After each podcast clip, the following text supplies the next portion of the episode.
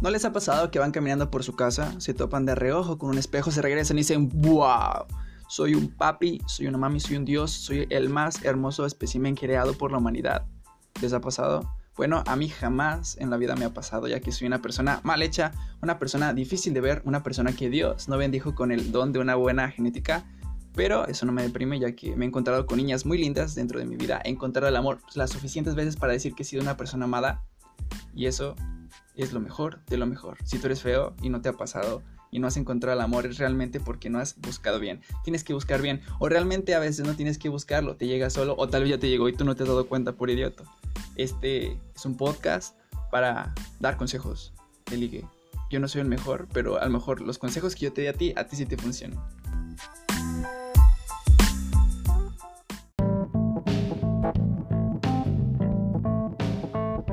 Te voy a dar cuatro consejos, cuatro consejos de suma importancia que a mí me han funcionado. Tal vez a ti no te funcionen porque no todas las niñas son iguales, pero son consejos que están certificados por la OMS. Así que va más o menos así. Consejo número uno. No seas grosero. Las personas groseras caen mal.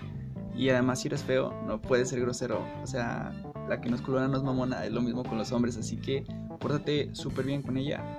Y trátala como si fuera la diosa, la más grande, la más perrona en todo el Olimpo.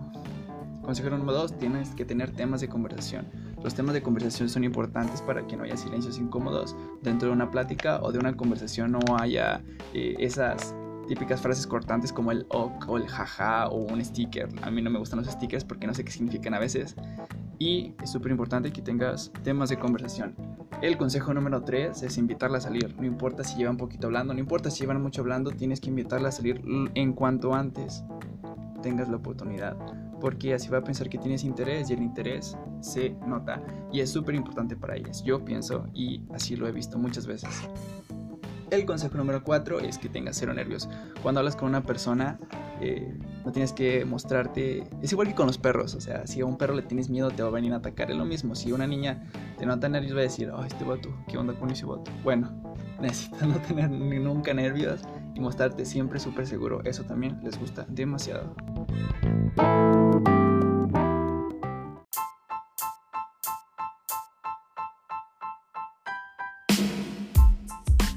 En realidad no es difícil encontrar el amor, ni ser amado, ni amar.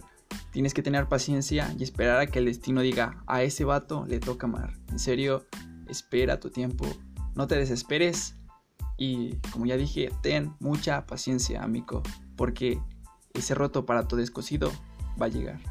Ya lo verás.